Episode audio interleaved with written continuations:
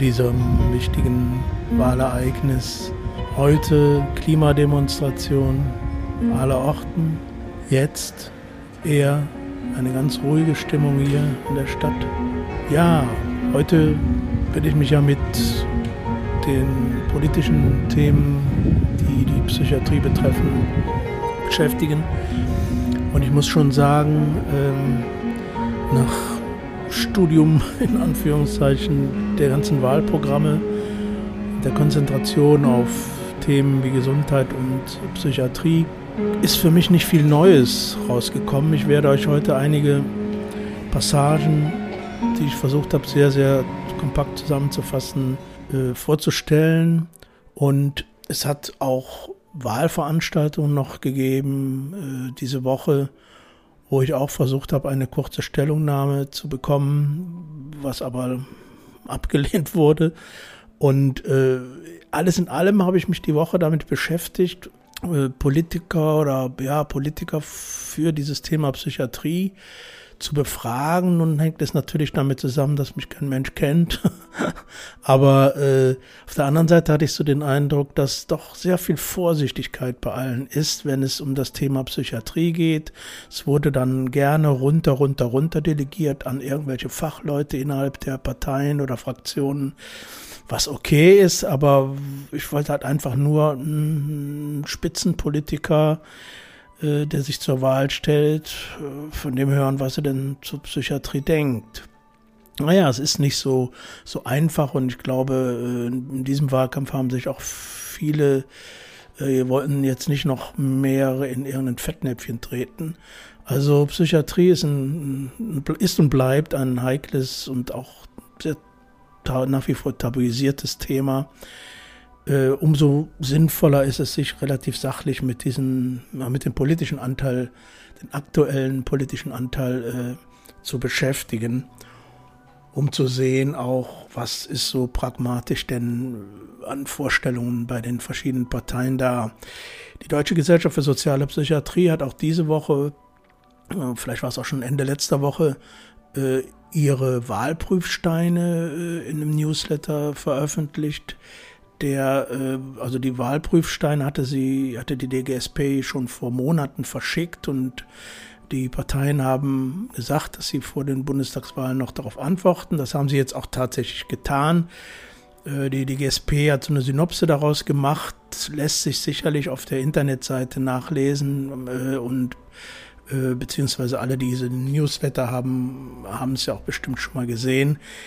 Ich hatte vor, auch das noch irgendwie zu präsentieren, aber ich merke, dass das heute sehr, sehr, sehr textlastig und ähm, ist. Mal sehen, ob ich das am Ende jetzt noch mache. Ich versuche jetzt erstmal ähm, etwas aus den Wahlprogrammen zu zitieren und ja, viel Spaß dabei ist vielleicht übertrieben, aber äh, hört einfach mal rein. Es ist schon auch, auch sehr interessant.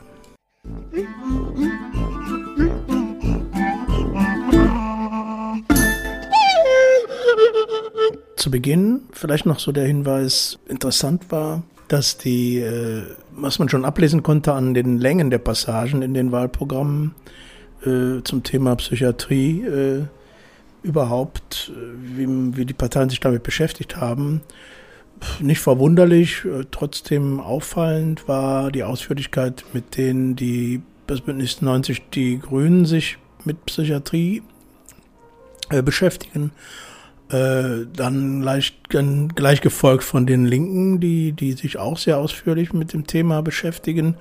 Zu meiner völligen Überraschung, eigentlich wollte ich da gar nicht so genau reingucken, aber dann habe ich es doch noch gemacht, der Vollständigkeit halber, hat auch die FDP einen sehr ausführlichen Teil äh, zum Thema Psychiatrie, Psychotherapie. Äh, dann die SPD, naja, die ist so ein bisschen, hat sich damit beschäftigt. Und erschreckend, äh, in dem Programm der CDU gibt es einen einzigen Satz äh, dazu und der beschäftigt sich mit dem Thema Psychotherapie. Naja, das nun mal so vorab. Als erstes hören wir äh, die Auszüge aus dem Wahlprogramm von Bündnis 90 Die Grünen. Die Position der Grünen. Allgemeines zur Gesundheitsversorgung.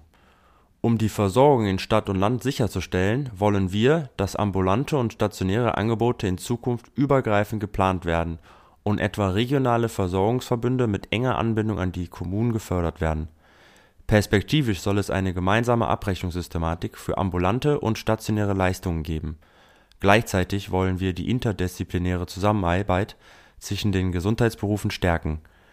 Denn die Versorgung muss von den Patientinnen aus gedacht werden Dafür wollen wir die insbesondere die Einrichtung von gemeinwohlorientierten regionalen Gesundheitszentren unterstützen, in denen alle Gesundheitsberufe unter gemeinsamer Trägerschaft auf Augenhöhe zusammenarbeiten.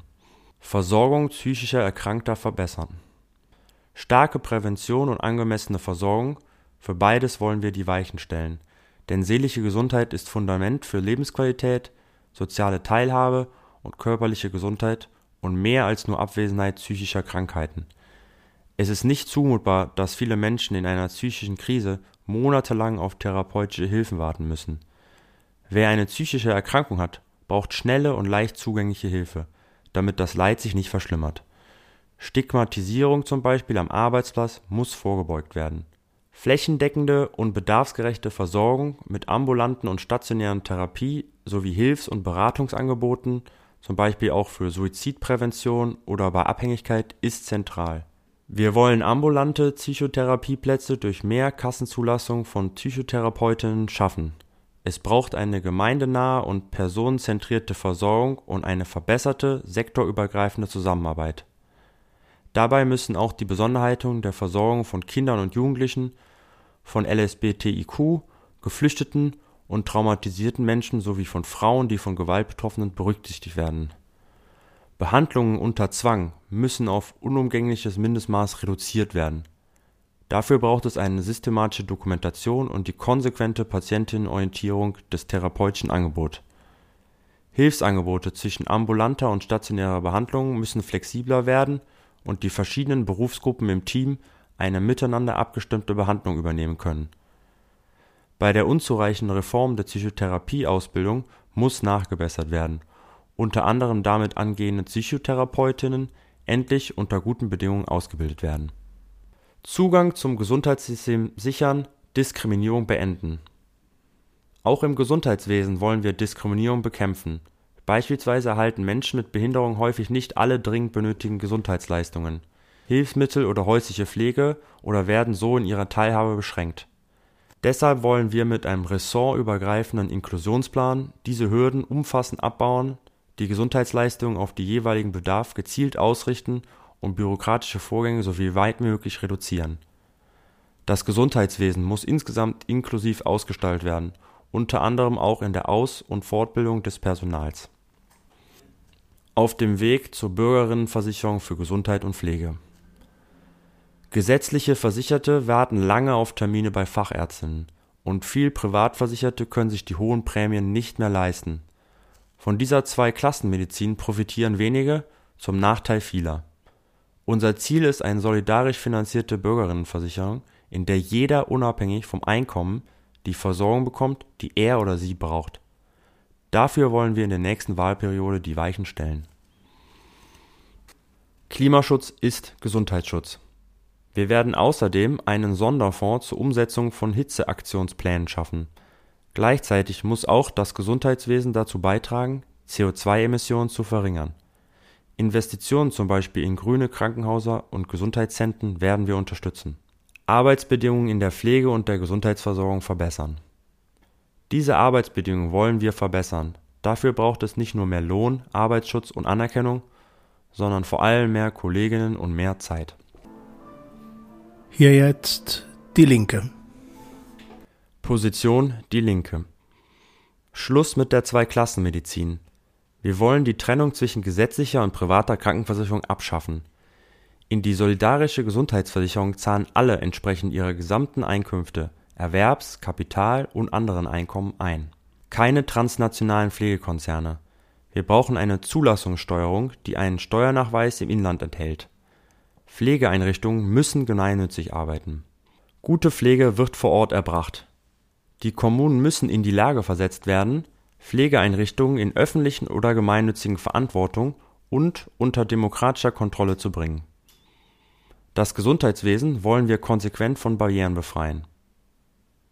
Damit die Selbsthilfe ihre Unabhängigkeit sichern und den großen Verbänden und Unternehmen im Gesundheitswesen auf Augenhöhe begegnen kann, muss sie angemessen finanziert werden. Menschen mit psychischer Beeinträchtigung wollen wir vor dem Gesetz und in den Sozialversicherungen gleichstellen und ihnen Zugang zu einem inklusiven Arbeitsmarkt ermöglichen.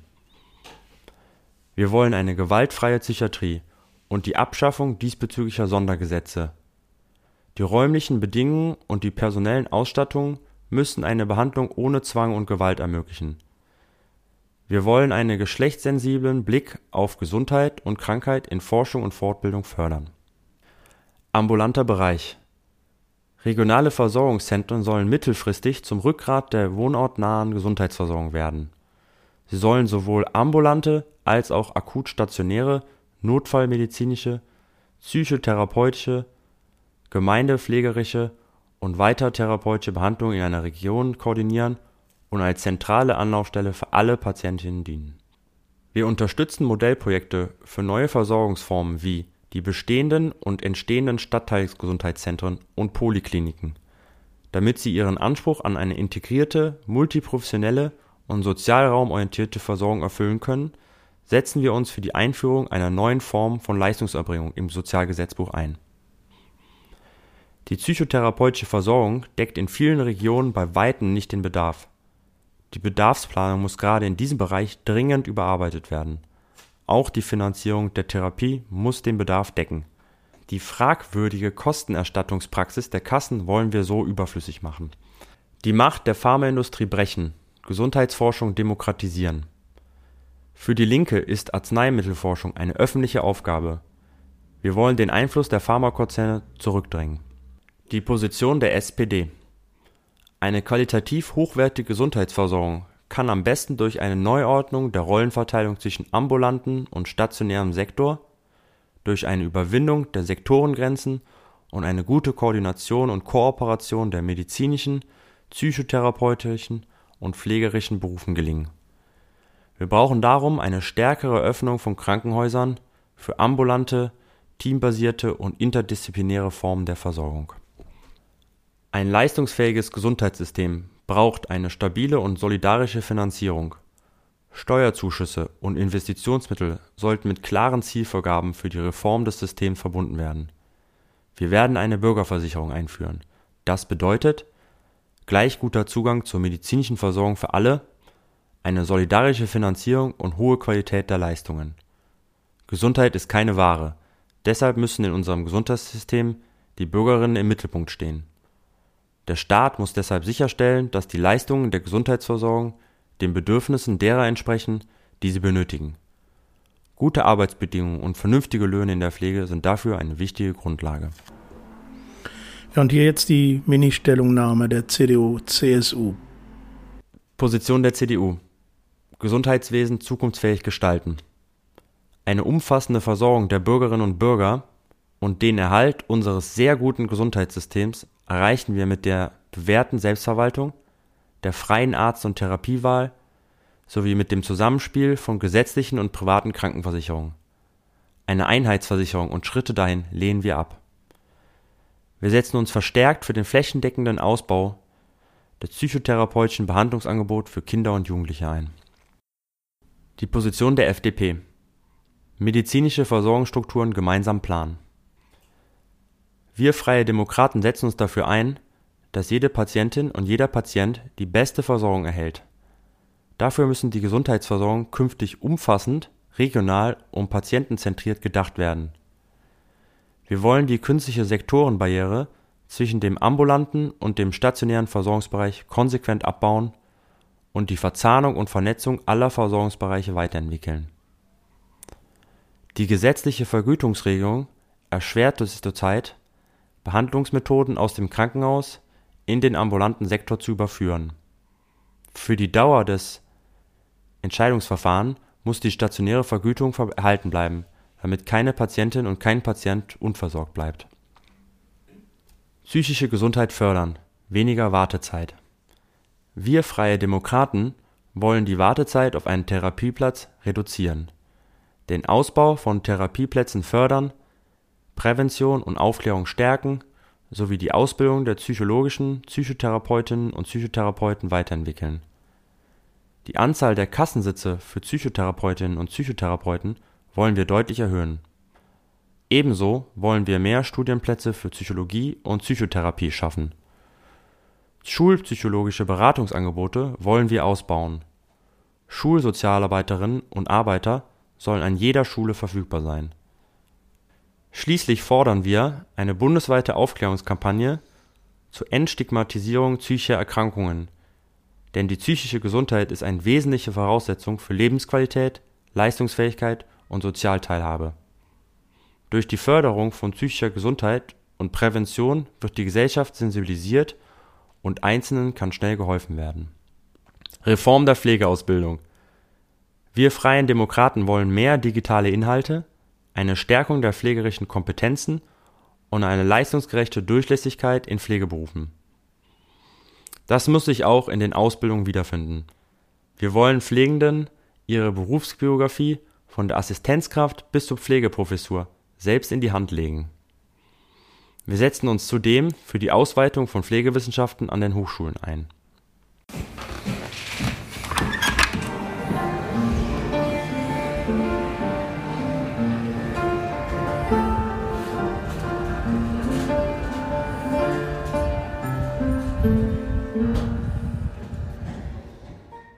Hallo Bernd. Heute wollen wir ja mal richtig politisch werden, oder? So. Genau, heute geht's ne? ab. Heute geht's ab, ne? Also wie gesagt, die die große Wahl, die große Richtungswahl steht uns ja bevor. Manche haben ja auch schon entschieden. Du, glaube ich, auch. Ich habe gewählt.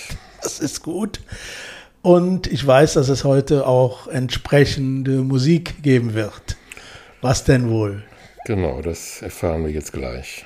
Liebe Zuhörerinnen und Zuhörer. Wie schon gesagt, am Wochenende wird gewählt. Wir wählen hoffentlich alle und vernünftig. Oder das kleinere Übel, aber das weiß man wohl meistens erst nachher. Von daher sind die Songs, die ich heute ausgewählt habe, eindeutig politisch. Politisch Lied, ein garstig Lied heißt es ja auch, aber ich hoffe, dass die beiden Stücke, die heute vorgestellt werden, nicht allzu garstig klingen. In den richtigen Ohren sicher nicht. Ich habe lange rum überlegt, welche Stücke ich auswählen sollte, beziehungsweise nach welchen Kriterien ich die Tracks auswähle. Irgendwann habe ich mir dann gesagt, ich mache es mir leicht und entscheide mich für Stücke, die mir etwas bedeutet haben oder immer noch bedeuten. Und da es im Podcast ja auch um Geschichte geht, blicken wir heute in der Geschichte ein wenig zurück. In den 60er Jahren tauchte irgendwann der Begriff Protestsong auf, wahrscheinlich im Umfeld der Folkbewegung damals. Aber schon Bob Dylan hat 1966 gesagt, es gibt keine Protestsongs mehr, nur Songs. Für mich ist der archetypische Protestsong Eve of Destruction gesungen von Barry Maguire, geschrieben von P.F. Sloan, veröffentlicht 1965. I'm sitting here just contemplating. I can't twist the truth, it knows no regulation. Handful of senators don't pass legislation, and marches alone can't bring integration when human respect is disintegrating. This whole crazy world is just too frustrating, and you tell me over and over and over again, my friend, I don't believe we're on the eve of destruction.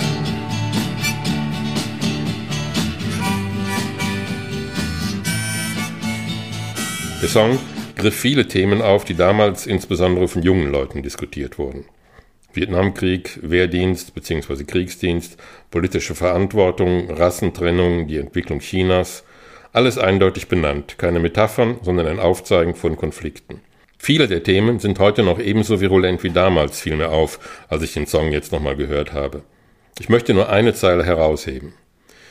You can leave here for four days in space, but when you return, it's the same old place. Man kann ein paar Tage in den Weltraum fliegen, aber wenn man zurückkommt, ist alles beim Alten.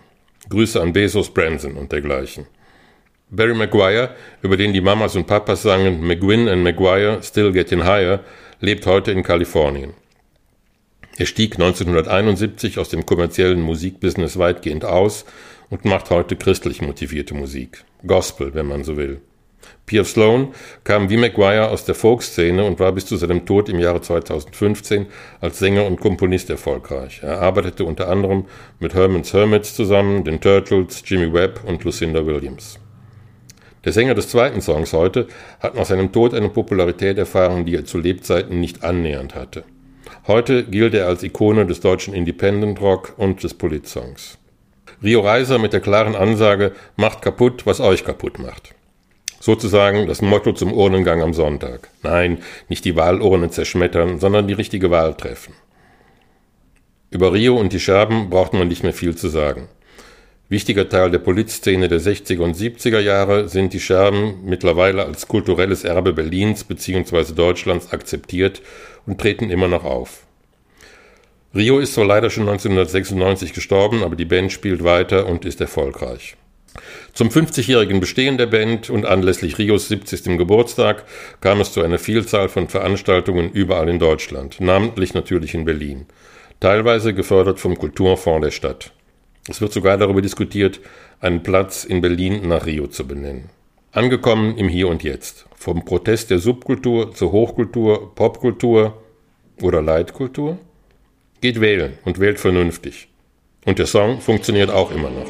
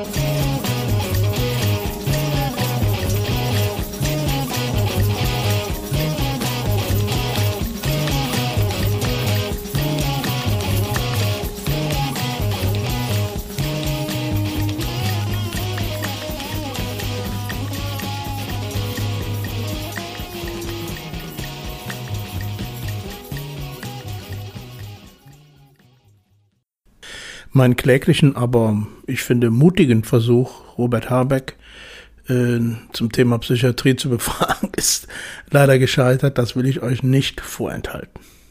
Auch nur eine Frage. Ich mache einen Podcast über Psychiatrie. Ein Satz zur Psychiatrie willst du dazu? Nicht? Sorry, ja. Okay. Ja, das war's für heute. Fast. Die Position der Parteien hat übrigens Philipp Kaiser eingesprochen. Und ähm, ja, noch ein bisschen was zum Schluss. Ich überlasse diesmal Robert Habeck äh, das Schlusswort und wünsche euch alles Gute bis in 14 Tagen. eine neue Form von Freiheit ermöglicht und das der Sinn von Politik sein soll. Und ich weiß nicht, wie es Ihnen geht. Ich weiß nicht, was Sie wollen, aber ich werde alles dafür tun und wir werden alles dafür tun, dass wir am 26. am Sonntag eine Politik wählen, die die Antworten gibt, die die Verantwortung sucht, die neue Wege beschreitet und deswegen in letzter Konsequenz alles dafür tut, Freiheit und Würde in Deutschland zu sichern. Köln, vielen Dank.